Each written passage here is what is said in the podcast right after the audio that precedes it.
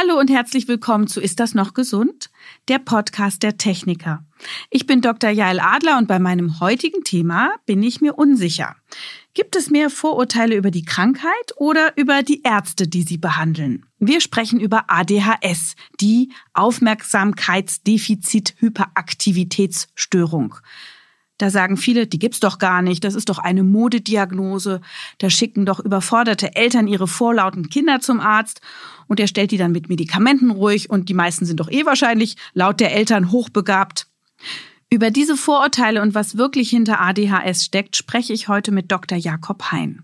Die meisten von euch werden ihn vor allem als Autor kennen aber vor allem ist er Facharzt für Kinder- und Jugendpsychiatrie und Psychotherapie und das gleiche nochmal Facharzt für Erwachsenenpsychiatrie und Psychotherapie. Jakob Hein behandelt schwerpunktmäßig Kinder und Jugendliche in seiner Praxis, aber er hat auch eine der ersten Sprechstunden für ADHS im Erwachsenenalter aufgebaut. Denn ADHS haben nicht nur Kinder. 50 bis 80 Prozent der Betroffenen sind auch als Erwachsene noch davon gequält.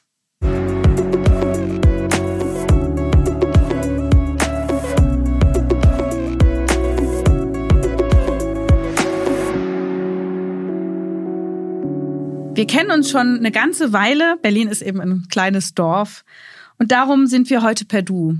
Herzlich willkommen, du, lieber Dr. Jakob Hein. Danke für die Zeit. Hallo, liebe Dr. Jael Adler. Ich freue mich sehr, hier sein zu dürfen. Hallo.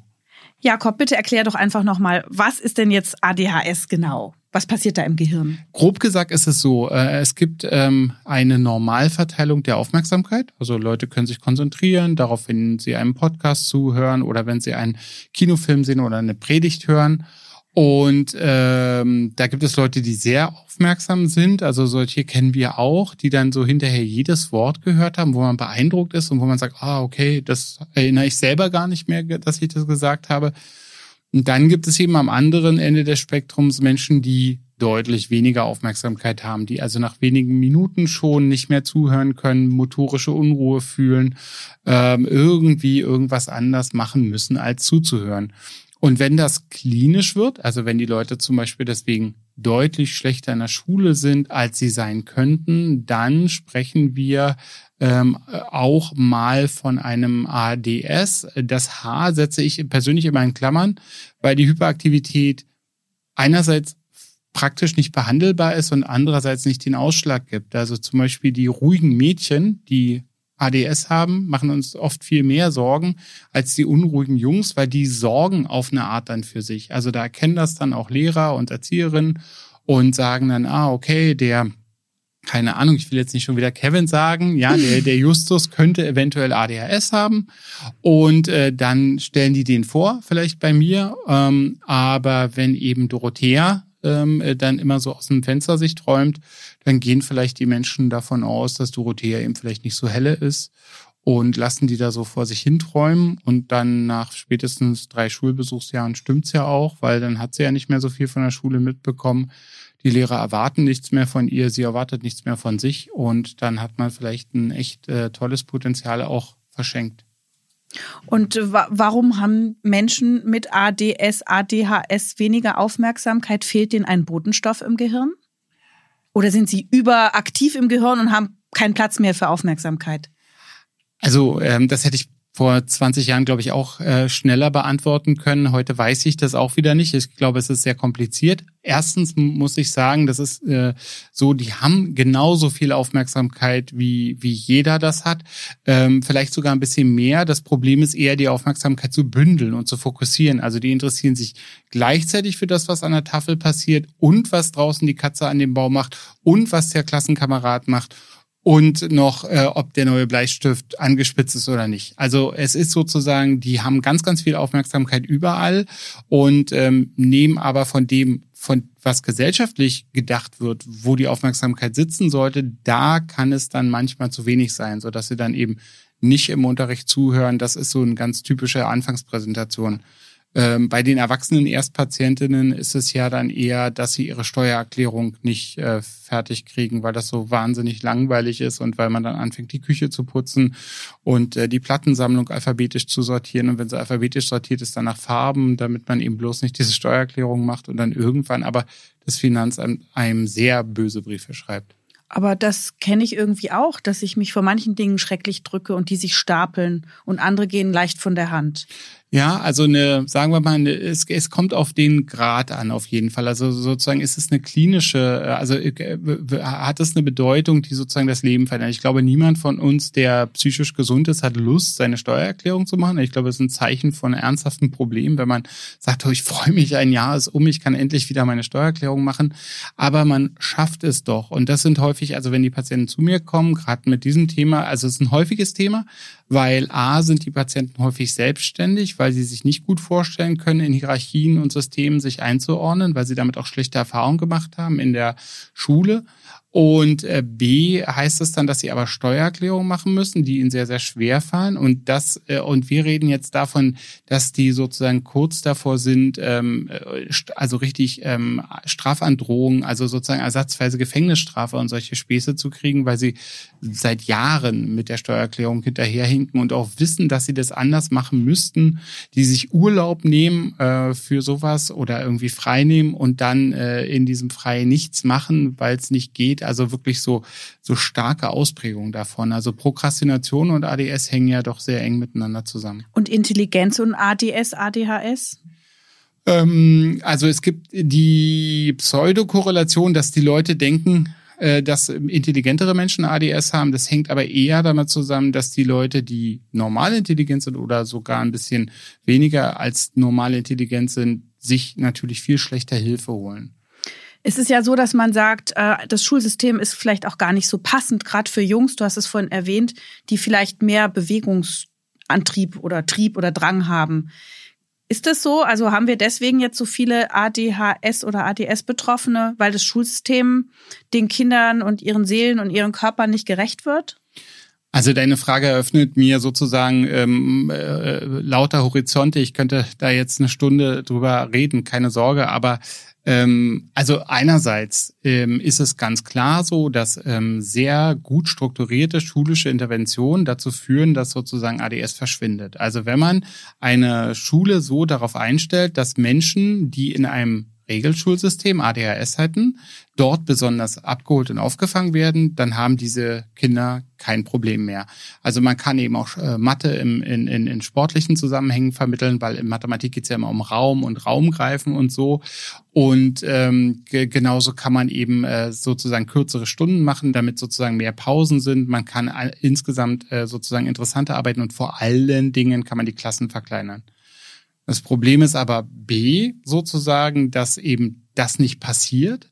Drittens ist es aber eben so, dass unsere Schulen äh, immerhin den Vorteil haben, dass sie auf unsere Gesellschaft vorbereiten. Das mhm. heißt, wir können uns natürlich eine Idealschule ausdenken, die ganz, ganz toll ist und so weiter. Aber irgendwann ist die, ist natürlich der Anspruch der Schule, dass unsere Kinder an der Gesellschaft teilnehmen. Dafür ist die eigentlich da, die Schule. Und eine sehr, sehr behütete Schule, vielleicht mit drei, vieren in der Klasse, so ähm, würde sicher viel bessere Ergebnisse fördern. Ich habe so ein bisschen das Gefühl, wenn die dann rauskommen aus dieser Schule, dass man davon nichts hat. Also unsere Gesellschaft ist prinzipiell extrem auf Bildschirmarbeit, guten Umgang mit vielen Reizen, ähm, guten Umgang und Filtern, einer hohen Informationsdichte. Ähm, äh, so ähm, ist unsere Gesellschaft total fokussiert. Ich habe auch deinen Podcast gehört über die Pornosucht. Ähm, das ist ja dann etwas, das läuft ja auf dem gleichen Bildschirm. Das heißt, du musst in der Lage sein, etwas, was natürlich erstmal auf den ersten Blick viel interessanter ist, ähm, zurückzustellen zugunsten von etwas, was vielleicht auf Dauer dein Gehalt zahlt. Und also diese Dinge ähm, hängen da doch ähm, sehr miteinander zusammen. Ich will sagen, man könnte viel tun, was die Schule betrifft, aber besser ist es sozusagen den Kindern dort zu helfen, wo sie sind, anstatt sozusagen den Eltern politische Reden zu halten. Wie präsentieren sich Kinder mit ADS, ADHS bei dir in der Praxis und wie findest du raus, ob die Diagnose vorliegt? Also die Kinder stellen sich vor im Zusammenhang mit der Einschulung oder eben im Zusammenhang mit dieser frühen Beschulungsphase, wo man merkt, dass das schaffen die gar nicht so gut, wie sie das eigentlich schaffen müssten. Die sind doch viel schlauer als das, was sie da leisten können. Die lassen sich leicht ablenken, entwickeln sich langsam zum, zum Klassenclown ähm, oder eben träumen den ganzen Tag.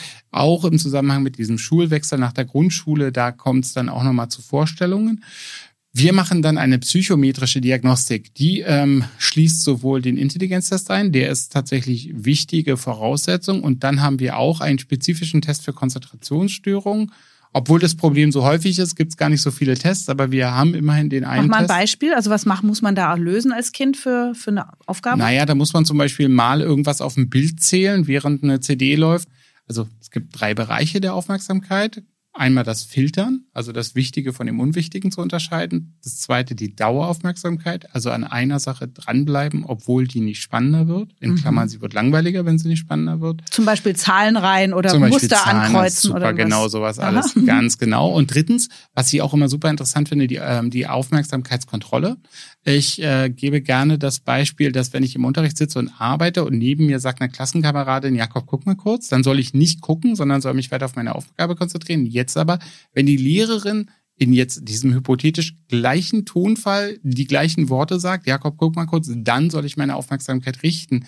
Das heißt, wir denken darüber nie nach, wir machen das eben so nebenbei, aber wir sollen tatsächlich unsere Aufmerksamkeit auch unter Kontrolle haben. Die drei Bereiche testen wir und dann ähm, äh, geben wir auch Fragebögen an die Lehrer, Fragebögen an die Eltern und dann werten wir das alles zusammen aus und besprechen dann mit den Eltern. Ja, wir denken, es könnte hier die Diagnose vorliegen oder wir sagen, ehrlich gesagt, können wir es hier ausschließen. Nach deiner Erfahrung, wie ist das denn dann, wenn so ein Kind die Diagnose ADS, ADHS bekommt? Fühlt sich das Kind stigmatisiert? Wie gehen die damit um? Den Kindern ist das meistens äh, ziemlich gleich. Also die merken ja, dass irgendwas nicht gut läuft. Die merken, dass sich die Lehrer Sorgen machen, dass sich die Eltern Sorgen machen.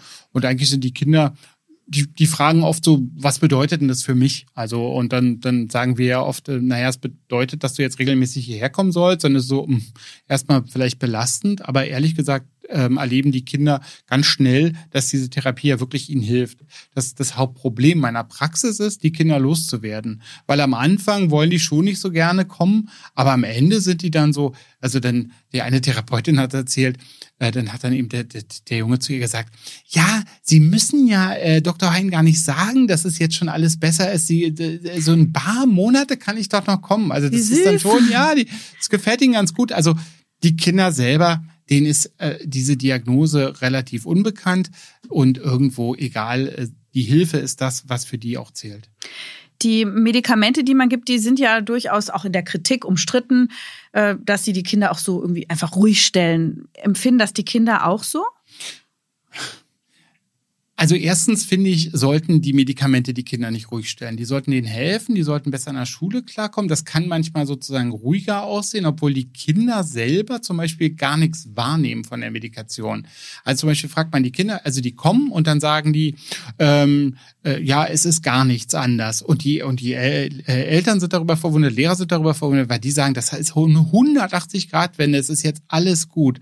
Man darf nicht vergessen und deswegen mag ich die Frage so, die Kinder wollen sich nicht nicht konzentrieren. Die Kinder gehen in die Schule in dem besten Willen zu lernen, wie alle anderen Kinder auch. Die strengen sich total an, die sind völlig erschöpft nach so einem Tag und haben trotzdem nicht viel mitgenommen. Und jetzt mit der Medikation strengen die sich ganz normal an und haben einfach nur viel, viel mehr Erfolg, wenn es gut läuft. Das heißt, die Kinder selber sollten nichts von der Medikation mitbekommen. Wenn die Kinder abgeschlagen, apathisch wirken, dann ist es meistens eine Überdosierung und dann sollte man die Medikation auch nicht nehmen. Also wenn die Eltern kommen und sagen, oh Gott, wir erkennen unser Kind nicht mehr wieder, mhm. dann sage ich, okay, für ihr Kind ist diese Medikation nichts, äh, weil trotz meiner Bemühungen um eine geringstmögliche Dosis ähm, ist es bei ihrem Kind offensichtlich so, dass, ähm, dass das nicht gut wirkt. Deswegen finde ich es richtig, von unten heranzudosieren. Und äh, ich habe so viele Kinder, die auch schon mit 10 und 20 Milligramm total gut versorgt waren. Und kommt es manchmal vor, dass Eltern mit ihren Kindern zu dir in die Praxis kommen und sagen, das Kind hat bestimmt ein ADS, ADHS, aber eigentlich sind die Eltern das Problem und mit dem Kind ist alles okay? Das ist auch ein häufiges Vorurteil, was mir sozusagen entgegengehalten wird oder was auch unseren Kindern entgegengehalten wird. Natürlich kommt es gelegentlich vor, dass die Eltern so im Stress und so im Streit sind oder dass die Eltern auch so traumatisiert sind äh, und das Kind als, wir sagen dann, sprechen dann vom Indexpatienten, das Kind sozusagen zeigt nur das, was im System nicht in Ordnung ist. Ähm, aber das ist wirklich selten äh, und auch dann ähm, will man ja diesem Familiensystem Hilfe zugedeihen lassen, weil auf Dauer wird es auch für das Kind nicht gut werden. Also es ist aber sicher nicht die Regel. Ähm, Im Übrigen, ähm, äh, das kann ich hier auch verraten, ich habe keinerlei Prozente. Empfehle ich sehr oft dieses Buch ähm, ähm, Das hyperaktive Kind und seine Probleme von Cordula Neuhaus. Ähm, das lieben Eltern, weil es voller praktischer Ratschläge steckt. Und, ähm, und das ist, der Titel ist so ein bisschen so, dass die Eltern erschrecken, ja, weil, weil vielleicht ihr Kind gar nicht hyperaktiv ist. Aber die Ratschläge, die da drin sind für die Familien, das lieben die sehr und die Eltern wollen eigentlich gerne was zu Hause machen. Und jetzt haben wir von dir gelernt schon, dass du auch Erwachsene mit ADHS behandelst oder siehst. Haben die dieselben Symptome wie Kinder und wie stellen sich die Leute vor bei dir? Also es war so, ich war erst in der Kinderpsychiatrie als Assistenzarzt und bin dann gewechselt zur Erwachsenenpsychiatrie und es galt ja sozusagen in, in Deutschland bis in die frühen 2000er schickte man seinem Gehirn am 18. Geburtstag eine Karte und sagte, liebes Gehirn, wir sind jetzt volljährig, wir können jetzt kein ADS mehr haben. Also so war die Logik sozusagen der Behandlung, dass man an seinem 18. Geburtstag offiziell befreit ist von seinem ADS, egal ob man auch bis zu dem letzten Tag Medikamente nehmen musste, weil es nicht anders ging. Am 18. Geburtstag war man nach Logik des Gesundheitssystems frei. Und äh, das war offensichtlicher Unsinn. Das äh, kam dann so in den frühen 90ern äh, aus den USA, dass man sagte, vielleicht haben auch Erwachsene weiterhin ADS. Und dann ähm, haben wir in der Charité diese Sprechstunde aufgebaut, wo wir gesagt haben, wir würden jetzt auch Erwachsene mit ADS sehen.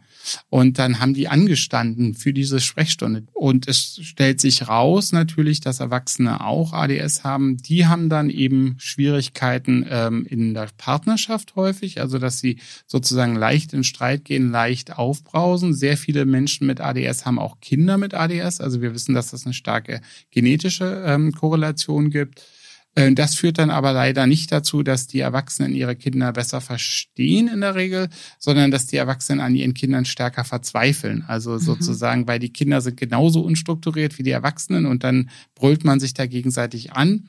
Spoiler, man kann das umkehren und man kann zu einem erhöhten Verständnis kommen. Oft ist es so, dass die Erwachsenen in Zusammenhang mit ihren Kindern dann sagen, okay, was sie sagen, das habe ich alles auch. Also das so ist oft so diese, dass die Eltern so sagen, ach, dann habe ich auch ADS. Mhm. Aber am Anfang, wenn die sich vorstellen, ist es oft so, dass eher so ein gemeinsames Leid vorliegt und dann, äh, ja, und dann kommen die eben auch als Erwachsene. Wobei man sagen muss, dafür gibt's äh, weiterhin viel zu wenig Angebote. Ich habe ja keine Kassenzulassung für Erwachsene, kann also nur Privatpatienten sehen. Und es gibt in Berlin, glaube ich, auch keinen keinen weiteren Anlaufpunkt. Also es gibt so einen noch in, in einer nicht näher genannten Stadt in Brandenburg, dessen Adresse ich jetzt hier nicht sage, weil der ist sowieso schon, der nimmt keine neuen Patienten mehr auf. Krass. Ja. Erwachsene, die ADS haben, haben die auch berufliche Probleme oder können das auch so High-Performer sein, Manager-Typen, die den ganzen Tag nie zur Ruhe kommen und die ganze Zeit nur kurbeln im Sinne einer Hyperaktivität?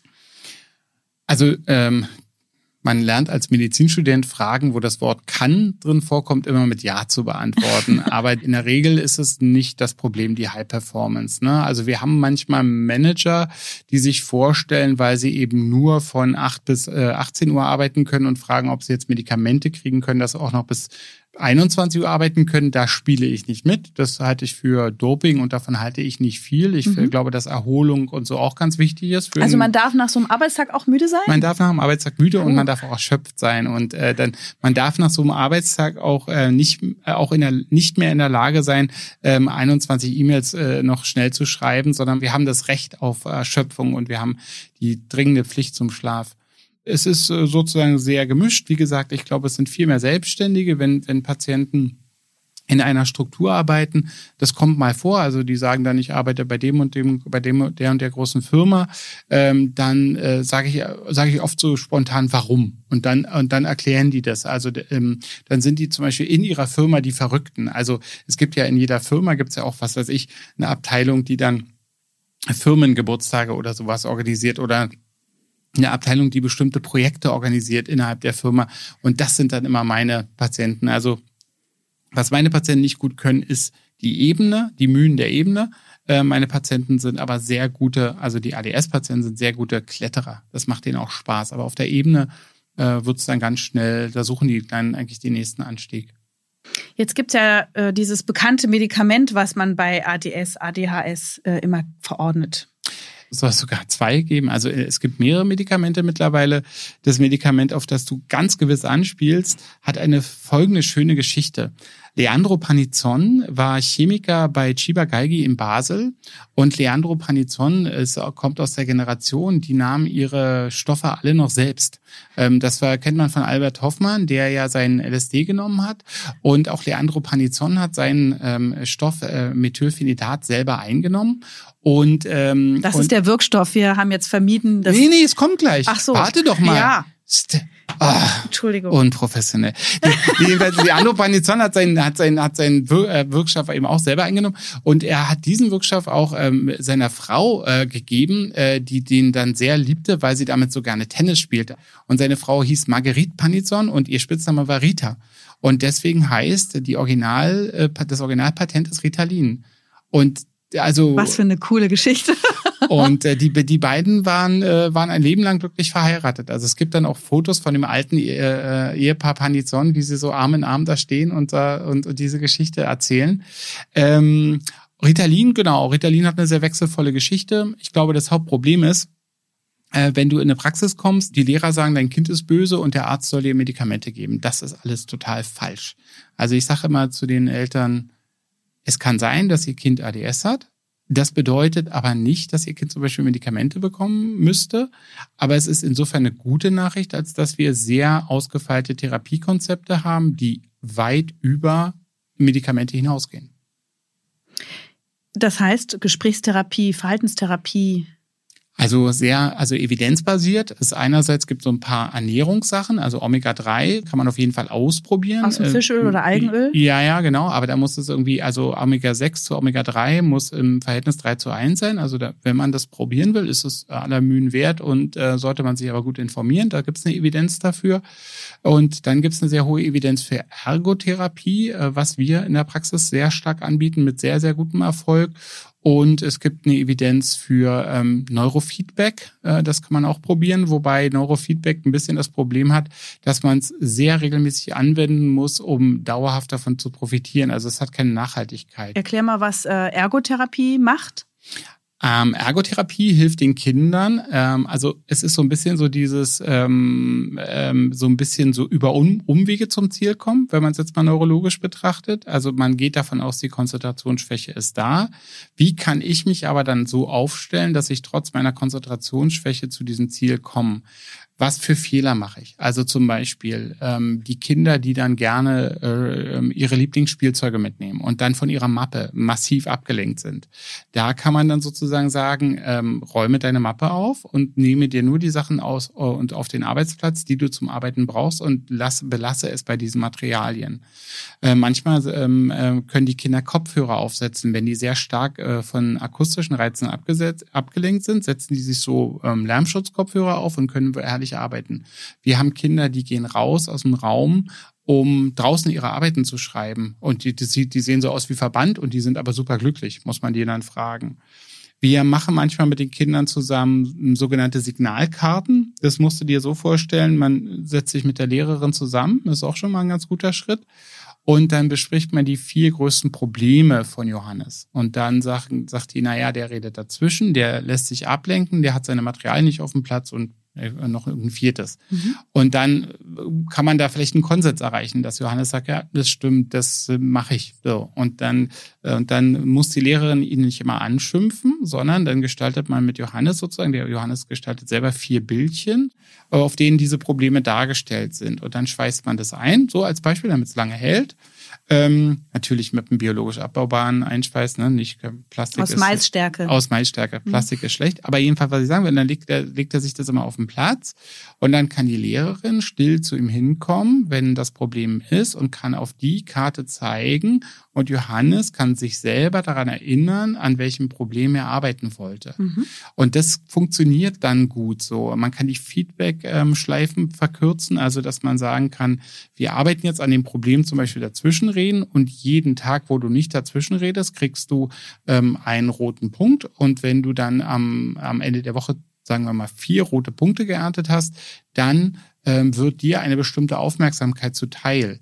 Und äh, das ist eine Belohnung. Dann versteht er nochmal immer besser, ah, okay, so ist ein Tag, wo es gut läuft, das will ich ja, da will ich hin. Und, ähm, und so ist ein Tag, wo es nicht so gut läuft, an dem Tag werde ich nochmal arbeiten. Das hört sich äh, tatsächlich so an, als ist Verhalten, das ist alles erlernbar. Ich hatte bisher immer gedacht, das ist irgendwie so ein Stoffwechselproblem, ein Hormonproblem, Botenstoffproblem im Kopf und da ist man so ausgeliefert. Genau, das ist eine ganz schlimm falsche Wahrnehmung, finde ich. Ähm, es macht den Patienten zum, zum, zum passiven Empfänger von Medikamenten. Und ähm, das ist natürlich auch ein Botenstoffproblem, aber allein die Gabe von Medikamenten halte ich für einen totalen Fehler, ähm, weil einerseits gibt es eine Entwicklung, also jedes Kind entwickelt sich. Hm, ich sage immer, die Chinesen schulen ihre Kinder auch nicht mit drei ein. Das hängt damit zusammen, dass auch chinesische Kinder sich noch nicht mit drei konzentrieren könnten. Und ähm, wenn wir schon ähm, in China sind, äh, Karl Marx hat eben gesagt, äh, interessant sind ja im, im Leben nicht die Dinge, die wir nicht ändern können.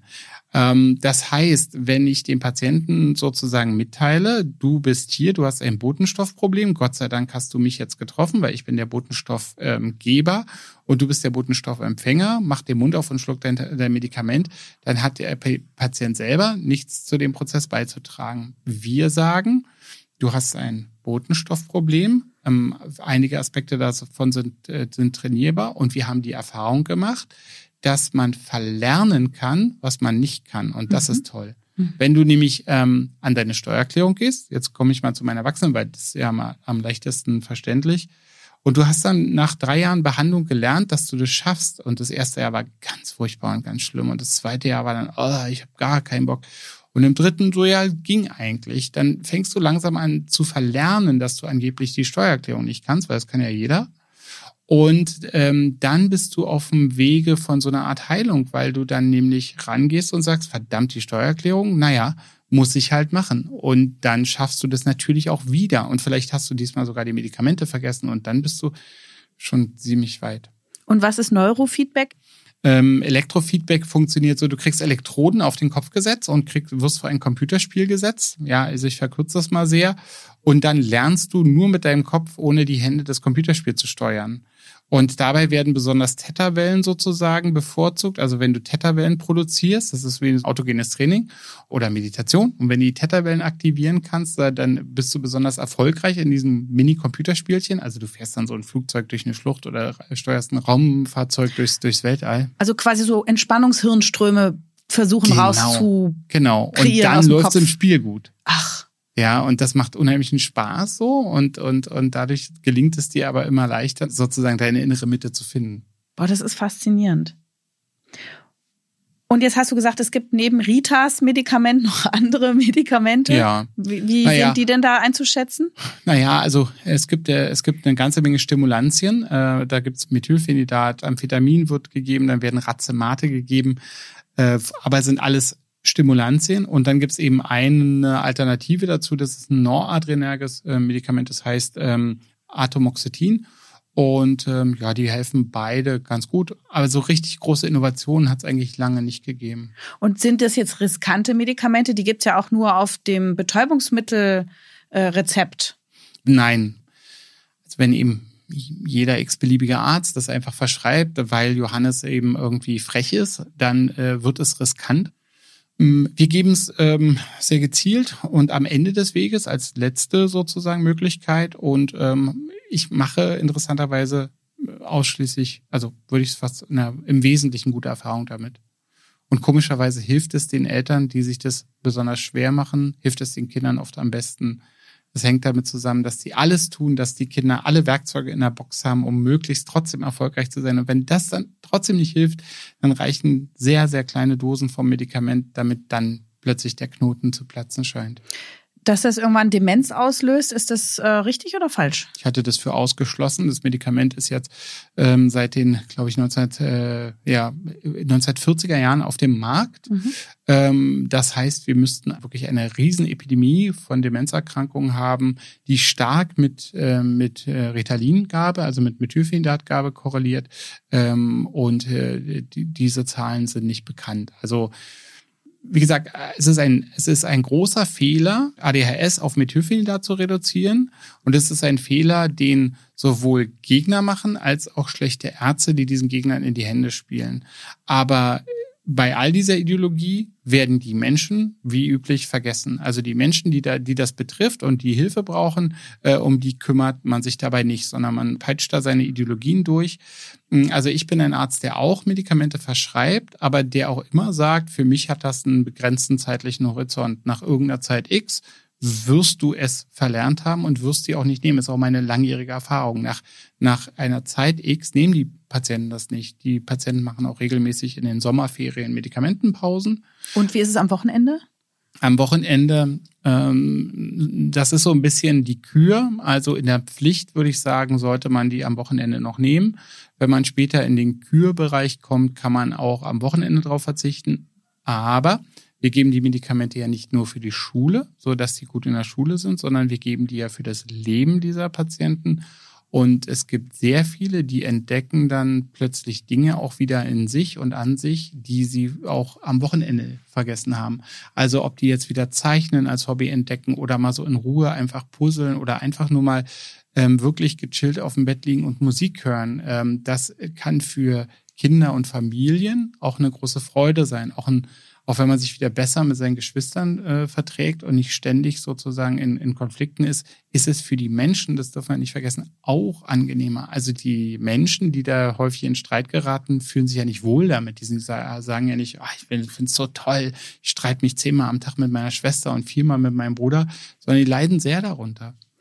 Jetzt hast du gesagt, sie bekommen ein Stimulanz. Das Medikament ist ja. stimulierend, aber beschreibst, dann kann man endlich mal in Ruhe puzzeln. Ja. Wie passt denn da Stimulieren mit Ruhe zusammen? Das hat Charles Bradley entdeckt. Er hat 1937, da galt äh, Amphetamin als äh, Narkosemittel, also als Postnarkosemittel.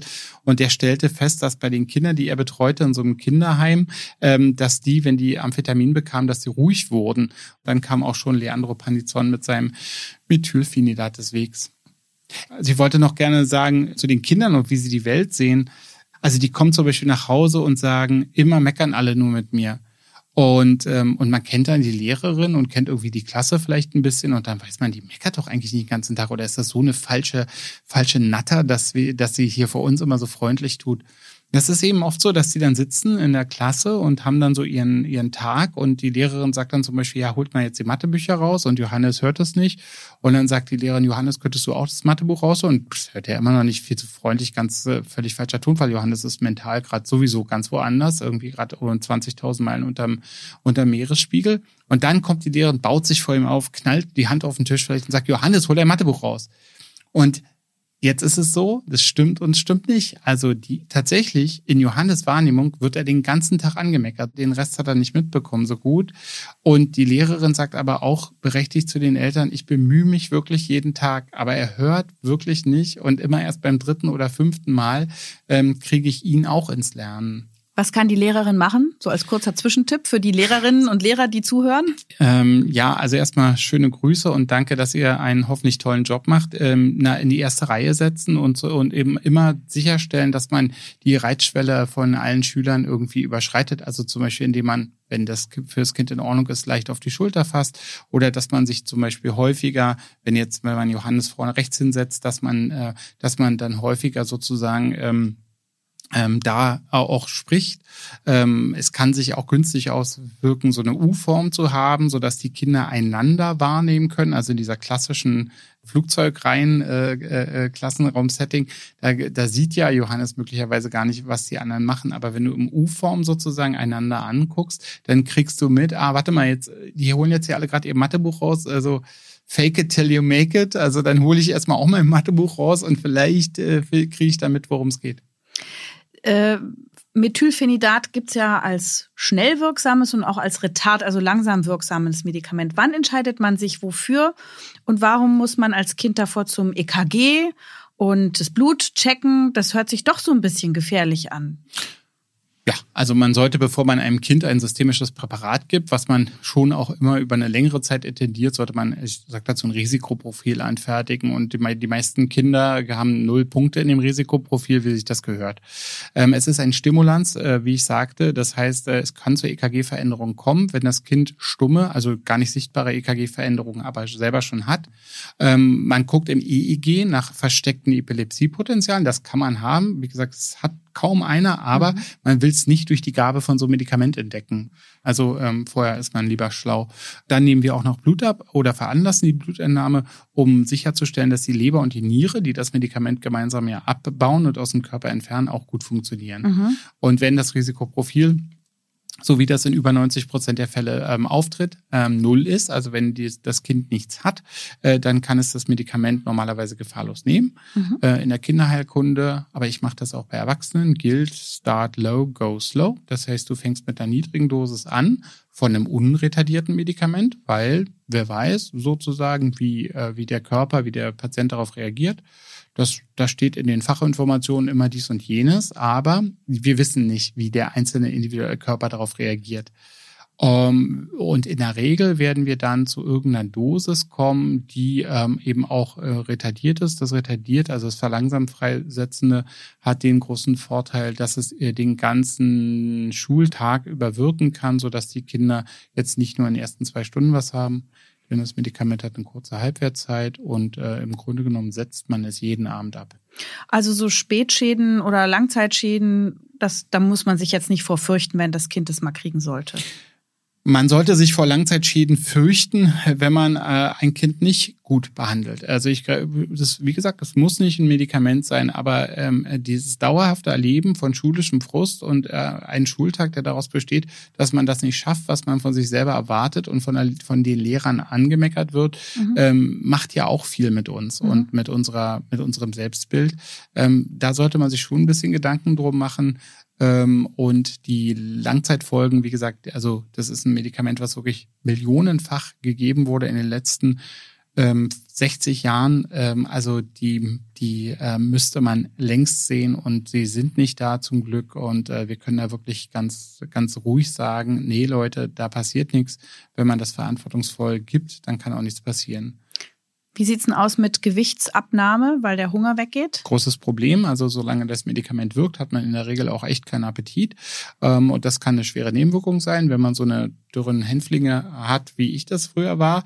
Ähm, das heißt, darauf muss man genau achten. Man nimmt das Medikament nach dem Frühstück. Häufig kompensieren die Kinder das dann mit einem reichhaltigeren Abendbrot.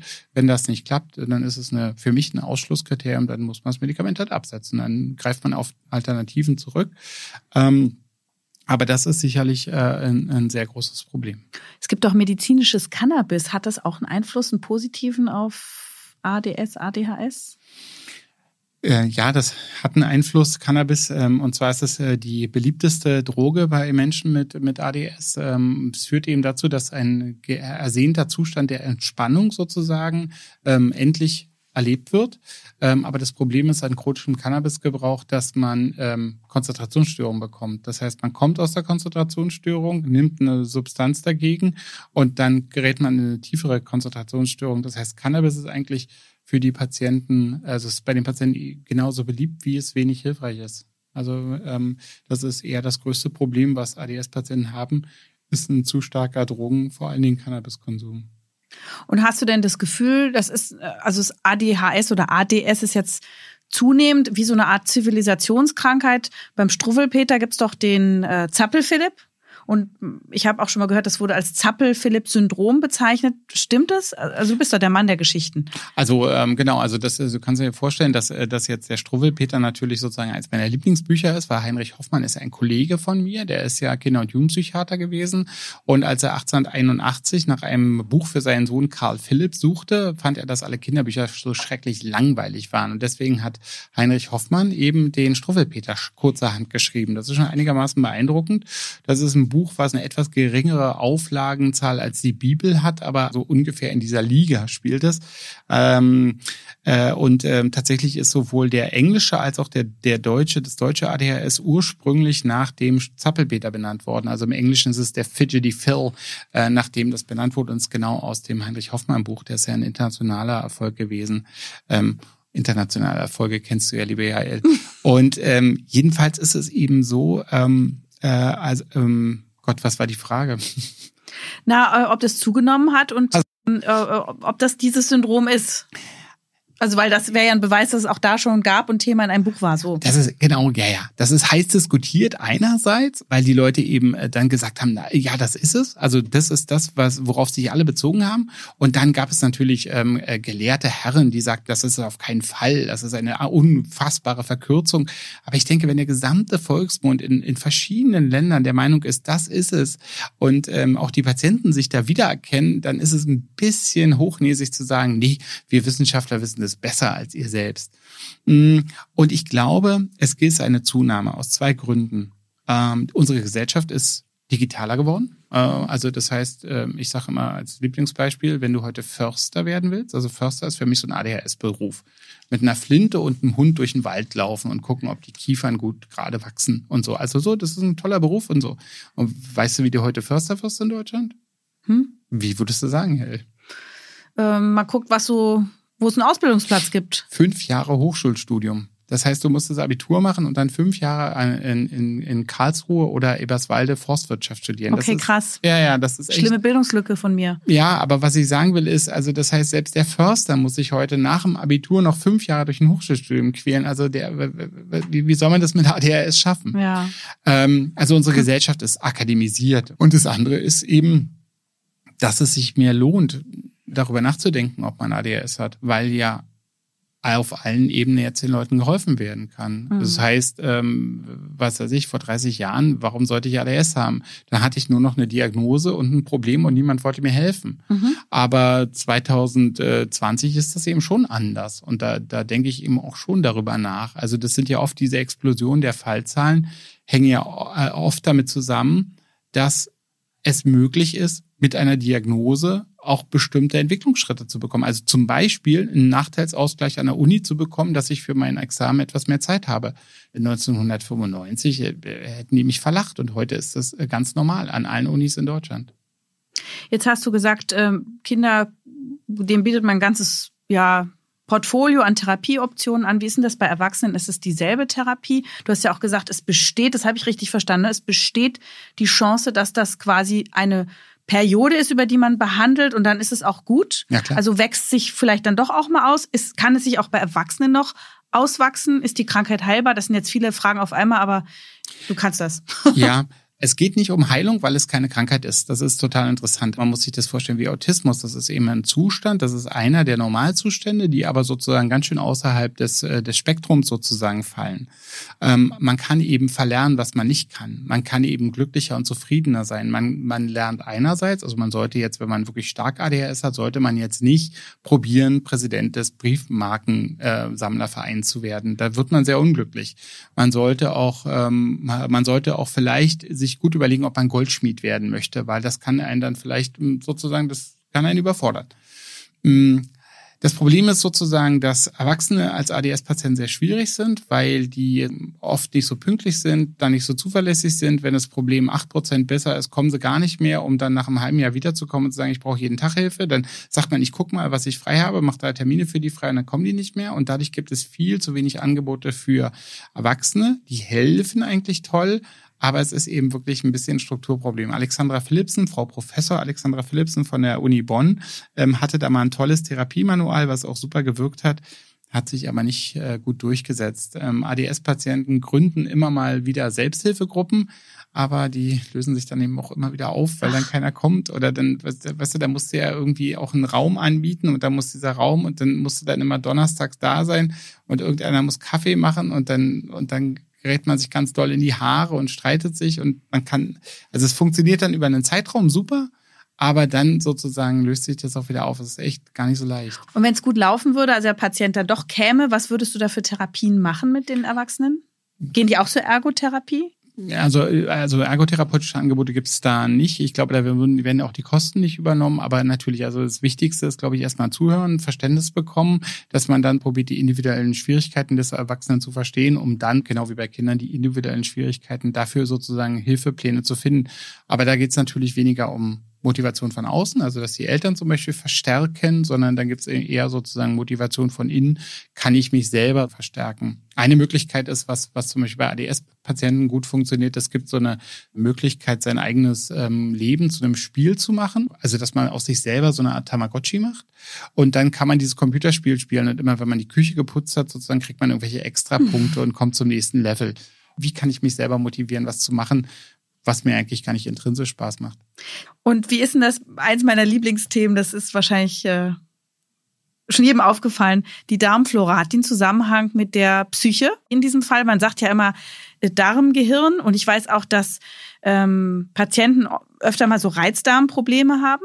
Also äh, ganz, ganz bestimmt. Also davon ist sicher auszugehen. Die Patienten äh, leiden äh, unter einer Hypernervosität und äh, diese Hypernervosität schlägt definitiv auch auf Magen und Darm. Ähm, also wenn man die Patienten fragt, geben die alle irgendwelche äh, Schwierigkeiten im Verdauungstrakt an und ähm, so eine mikrobielle Darmsanierung finde ich auch immer ein, Versuch, der, der es wert ist. Ich habe jetzt noch nie gesehen, dass dadurch alles besser wurde, mhm. aber Weißt du, ich glaube, dass so Ernährungsinterventionen auch deswegen sehr, sehr positiv sind, weil sie auch folgenden Effekt haben. Ernährung ist ja was, was viele täglich machen. Es gibt ja Menschen, die essen mehrmals täglich. Mhm. Und ähm, nicht wir, aber also ebenso. Äh, was ich sagen will, ist, äh, und wenn du probierst, deine Ernährung positiv umzustellen, ist es eine positive ähm, Wendung zu dir selber. Und du sagst auch zu dir, ich habe dieses Problem mit dieser Reizbarkeit, dass ich so schnell explodiere, aber ich probiere jetzt mehr Quinoa-Samen zu essen. Und ich denke dadurch dreimal am Tag nach, das ist aber super. Anstatt sozusagen nullmal in der Woche darüber nachzudenken und viermal zu explodieren, Aha. denke ich dreimal am Tag kurz darüber nach und es hat einen total tollen Placebo-Effekt. Mhm. Und jetzt will ich natürlich wissen, welche Perspektiven gibt es jetzt noch? Wird da was Neues erforscht, entwickelt? Gibt es was am Horizont? Also das weiß ich nicht. Also die Psychopharmakologie steht total im Problem. Äh, also die ähm, Industrie sagt zu uns, ihr müsst uns mal ein Target liefern, ein Ziel, mhm. auf das wir mit unseren Medikamenten angreifen können, mhm. im, guten Sinne. Und eigentlich können wir denen gar nichts geben, weil mhm. wir wissen es nicht genau, weil alles hängt mit allem zusammen. Man will nicht Systeme ausschalten. Ist auch deswegen toll, ich sage immer zu meinen Patienten, angenommen, sie vor uns dem, also ich lege dann irgendwie so irgendwas auf den Tisch oder ich habe auch so einen roten Knopf, den ich auf den Tisch legen kann und so. Und ich sage, angenommen, alles, was ADS ist, alles in ihrem Leben, also alles, was, was sozusagen ADS macht, aber wirklich nicht nur, dieses, nur, nicht nur die drei Probleme, sondern alles. Und sie drücken auf den Knopf und es ist weg. Würden sie draufdrücken? Und da sagen alle Patienten, never ever. Das würde ich nie machen. Meine Spontanität ist weg.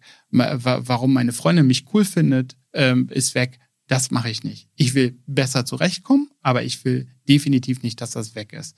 Ich habe einen Patienten, der ähm, hat ein Instrument gespielt in einer Band so und der hat das dann äh, wochentags genommen, das Medikament, und hat gesagt, aber niemals am Wochenende, weil ich verliere total meinen Groove. Also das geht überhaupt nicht, ja. Aha, also es hat doch ein bisschen wesensverändernde Effekte dann. Ja, oder, oder an, oder an bestimmten Ecken mögen das die Patienten nicht, dass das Aha. weg ist.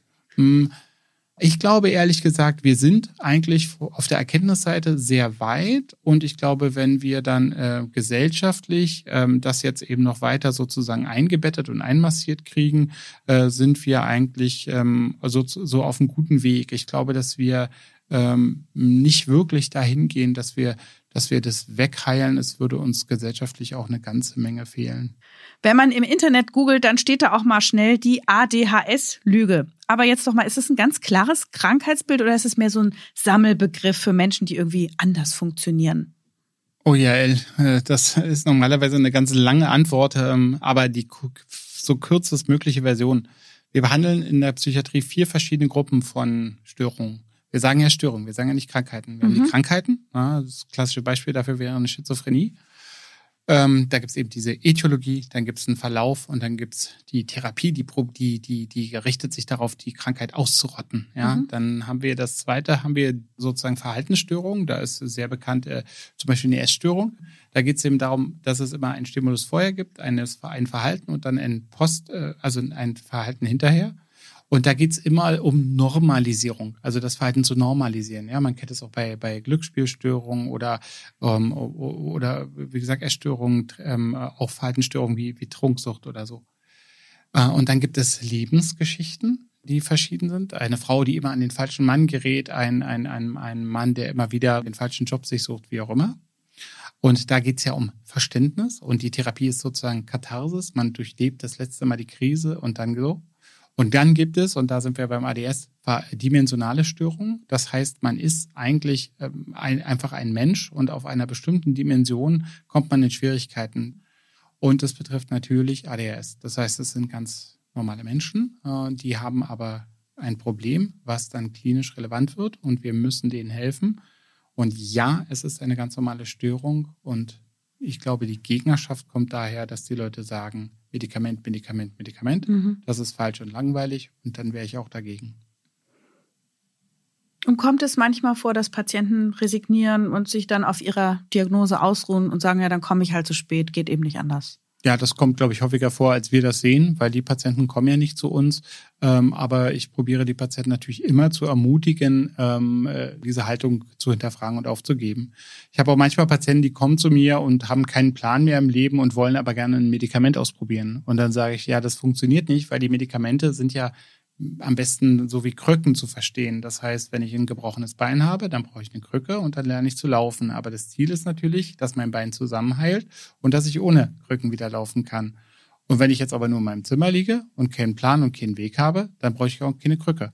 Ähm, und so kann ich die Patienten oft ermutigen zu sagen, ja, fang doch noch mal an, probier doch noch mal das oder guck doch mal, ähm, ob du einen Weg findest. Und dann können wir auch gucken, ob vielleicht ähm, eine Unterarm-Gehhilfe für dich was Richtiges wäre wenn wir mal bei einem Abendessen zusammen eingeladen sind und da ist einer am Tisch, der nicht so gut zuhören kann und vielleicht auch sehr schnell spricht, hektisch ist und hier guckt und da guckt und andere unterbricht. Was denkst du da? Also erstens, ich würd, könnte mich ja gar nicht auf den konzentrieren, weil ich ja mit dir zusammen beim Abendessen wäre. Ähm, aber ich mache die Praxistür hinter mir zu ich halte ganz wenig davon, sozusagen so vor mich hin zu diagnostizieren in meiner Freizeit. Also das ist so, in meiner Freizeit möchte ich auch privat sein und ich wehre das ehrlich gesagt eher sehr stark ab. Ähm, soll der doch laut sein. Vielleicht ist er unsicher, vielleicht ist er, äh, vielleicht ist er wirklich ein toller Hecht, ähm, ähm, vielleicht hat er ADS, äh, ist mir eigentlich egal. Also ich hoffe, dass er glücklich ist. Ich hoffe, dass er mich nicht irgendwie nach meiner Karte fragt. So, das mag ich nicht. So. Dabei steht doch auf deiner Karte, Jakob Hein hilft groß und klein. Ja, aber weißt du, ich, weißt du, dass ich deswegen keine Internetseite habe? Weil die haben mich gefragt, willst du nicht eine Internetseite für deine Praxis? Und dann habe ich gesagt, nee, weil erst schreibt man drauf, ich bin toll, ich möchte allen helfen, ich kann alles, ich bin spezialisiert auf alles so. Mhm. Und dann rufst du an und dann sagt die äh, Hilfe, Hilfe sowieso nur, wir nehmen keinen neuen Patienten. Ja. Und deswegen habe ich keine Internetseite, weil so ist es einfach. Ähm, Nö, also ich kann privat sein und ähm, und ich ähm, probiere nicht Leuten Diagnosen aufzudrängen. Ähm, wie gesagt, ich glaube, dass vielleicht ADS eher so ein Teil von Neurodiversität ist. Sagt Dr. Jakob Hein mit ganz neuen Perspektiven auf dieses Krankheitsbild. Ich habe ganz viel gelernt. Ich wusste wirklich eine, also den Großteil eigentlich nicht. Ich wusste irgendwas mit Hirn und mit Medikamenten. Vielen Dank für diese Erweiterung und vor allem, du Danke, hast so viel Hoffnung gemacht. Danke, dass ich hier sein durfte. Großartig. Das war's für heute. In 14 Tagen gibt es die nächste Folge von Ist das noch gesund? Und wenn ihr in der Zwischenzeit Fragen habt zu dieser Folge oder wenn ihr ein Thema vorschlagen möchtet oder kritiklos werden wollt, dann schreibt uns gerne auf Facebook oder Instagram oder unter podcast.tk.de. Ihr könnt uns auch bei Apple Podcasts bewerten. Das lesen wir natürlich auch alles. Ich sage danke fürs Zuhören und bis zum nächsten Mal. Eure Jael Adler. Das war Ist das noch gesund? Der Gesundheitspodcast der Techniker. Alle zwei Wochen bekommt ihr hier auf dem Podcast-Kanal eine neue Folge zu hören. Welche Themen wir als nächstes behandeln, erfahrt ihr im Newsletter der Techniker. Danke fürs Zuhören und bis zum nächsten Mal.